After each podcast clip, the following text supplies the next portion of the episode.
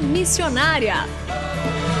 Alguém da Ásia me disse: vem me ajudar. Posso ouvir a África pedir por socorro. Ruanda, Somália, Nigéria clamando por um. Conexão Missionária o programa que aproxima você do campo missionário. Nosso propósito é informar de que maneira você pode se envolver com a obra missionária, compartilhar motivos para a intercessão e também apresentar oportunidades para que você possa ir a um campo missionário. Iremos mostrar aqui como fazer missões de curto e longo prazo, entrevistas e a programação de eventos e atividades missionárias para quem deseja fazer parte daquilo que Deus está realizando no Brasil e no mundo.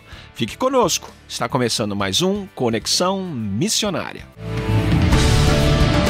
Fique conosco em Conexão Missionária.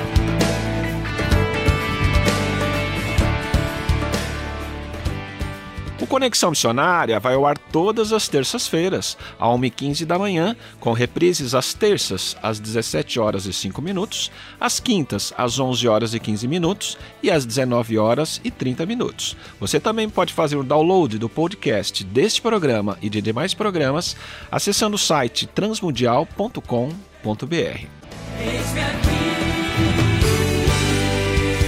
Estamos com o pastor Fernando Fernandes, que é engenheiro e primeiro inventor da IBM Computadores da América Latina. Ele é fundador do projeto Salva Vidas, que atende pessoas em crise existencial na pandemia, uma iniciativa que já atendeu 250 pessoas na cidade de São Paulo e tem o objetivo de ajudar pessoas que se encontram em sofrimento emocional devido ao confinamento social e à pandemia. Pastor Fernando, bem-vindo ao programa Conexão Missionária e obrigado por atender ao nosso convite para essa entrevista. Muito obrigado, pastor Renato.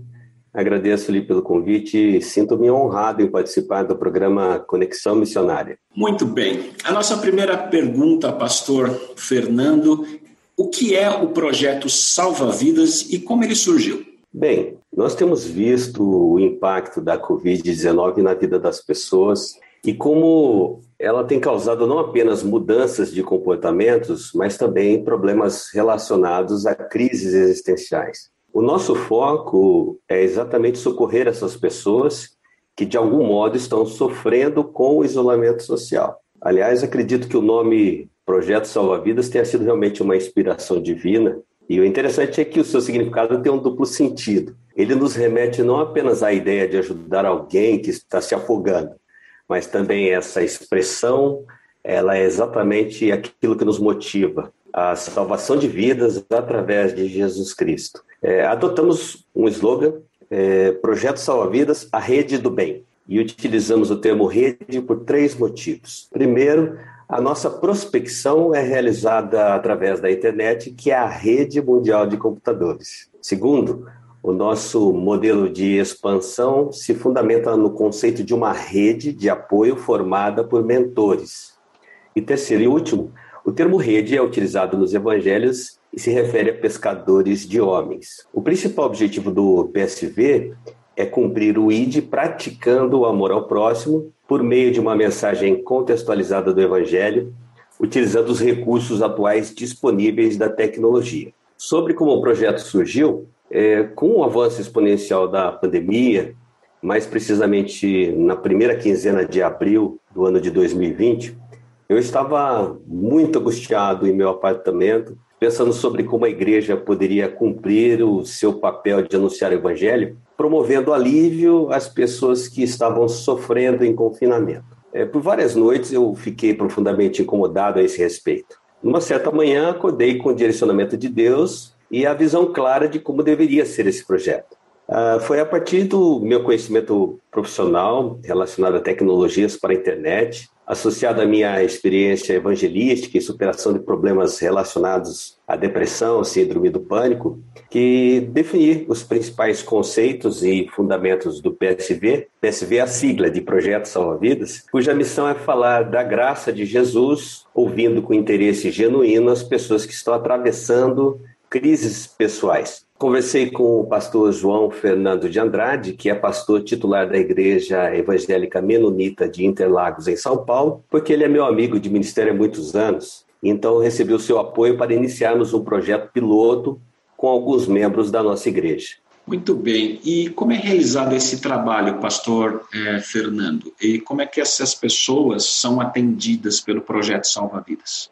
Atualmente, a nossa equipe é formada por 15 membros que atuam com foco em São Paulo, mas a ideia é expandirmos o projeto a fim de que possamos atender pessoas de qualquer parte do Brasil, trabalhando em parceria com outras igrejas. Basicamente, o trabalho é realizado em cinco etapas: prospecção, análise do perfil, distribuição, feedback e atualização do banco de dados. A prospecção é segmentada por região e pode ser definida por um raio de ação a partir de um determinado CEP em qualquer parte do Brasil. Ela, ela acontece através da nossa página na internet, que é psv.org.br,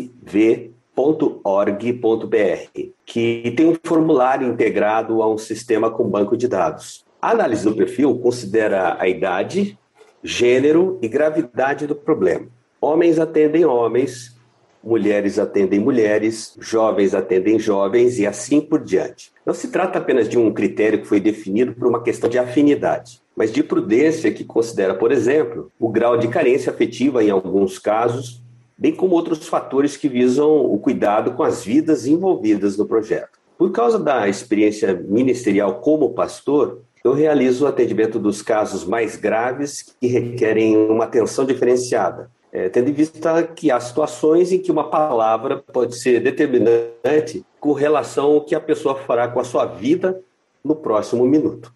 Por exemplo, dizer a um suicida em potencial que ele estará em paz com Deus eternamente ao aceitar a Jesus como seu único e suficiente Salvador pode gerar nele o desejo de dar um fim ao seu sofrimento através de um atentado contra a sua própria vida para estar logo com Deus, compreende? Uhum. A distribuição é feita por e-mail com informações padronizadas tais como nome, telefone e uma breve descrição do problema relatado pela própria pessoa que preencheu o formulário que está disponível em nossa página na internet. Após o atendimento via WhatsApp ou telefone, o voluntário devolve o e-mail recebido com breve feedback com informações relevantes referentes à pessoa socorrida para atualização delas em nosso sistema, de modo que qualquer outro salva-vidas tenha condições de prestar um eventual socorro a essa pessoa, tendo conhecimento prévio do seu histórico de atendimento. Então, as pessoas, elas, é, por meio do site, elas fazem contato, preenchem um formulário e a partir daí vocês fazem uma distribuição interna de acordo com esse perfil e começam a fazer um atendimento, né? Sim, exatamente. Vocês têm, dentre essas pessoas que já foram atendidas, mais de 250 pessoas, vocês têm algum testemunho que poderia compartilhar com nossos ouvintes?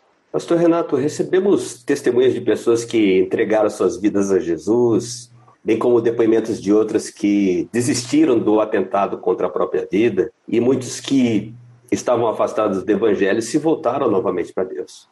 Através desse trabalho, constatamos que o perfil mais afetado emocionalmente durante a pandemia é o de mulheres mais jovens. Uhum. conversamos com todos aqueles que nos procuram, exceto menores. No entanto, suicidas em potencial são direcionados posteriormente para atendimento especializado do CVV, que é o Centro de Valorização da Vida, tem mais de 50 anos de experiência nessa área. Pessoas com problemas relacionados à depressão, ansiedade, síndrome do pânico são orientadas a procurar ajuda de um profissional da saúde. Mas eu gostaria de compartilhar sobre o caso de uma mulher de 35 anos do estado de Goiás, que foi atendida por uma de nossas voluntárias. É, após esse atendimento, em lágrimas, através de um áudio comovente via WhatsApp, ela disse que, na ocasião em que buscou por nossa ajuda, já havia decidido com quem cada uma de suas crianças ficaria. Entre pausas e soluços, ela dizia que já havia planejado seu fim e estava pensando no modo como usaria uma corda, porque a angústia que estava dentro de si era muito grande. Ela continuou dizendo que estava em uma tristeza muito forte, que não conseguia entender. Aquela mulher prosseguiu dizendo que pedia a Deus para arrancar é, esse sentimento ruim de sua vida. Depois do atendimento, ela disse que brotou em seu coração o desejo de visitar uma igreja naquele dia. Foi então que a providência do Senhor colocou uma senhora muito simples para conversar com ela, enquanto estava passeando com as suas crianças em uma praça. Aquela mulher simples morava muito longe e ela disse que precisava tomar dois ônibus para chegar em sua casa. Foi então que o seu coração se compadeceu e ofereceu àquela senhora uma carona. Mas ela não sabia que Deus já havia marcado dia e horário para o encontro com ela. Chegando na casa, conheceu o cunhado daquela senhora que era um pastor. Enquanto orava, pastor começou a falar a respeito da angústia profunda que ela estava sentindo e disse que via uma corda pendurada. Em resumo, pastor Renato, após aquele encontro, Deus interveio de modo a impedir uma tragédia familiar e desde aquela hora ela foi completamente liberta de tudo aquilo que assolava a sua alma. As insônias terríveis a deixaram e ela nunca mais sentiu vontade de morrer. Muito pelo contrário, o que ela deseja agora é viver, trabalhar, cuidar de seus filhos e reconstruir a sua vida com o Senhor. Essa entrevista ela vai continuar no nosso próximo programa Conexão Missionária. Não perca, o pastor Fernando Fernandes vai continuar contando para nós sobre as suas experiências e sobre esse importante projeto. Até mais.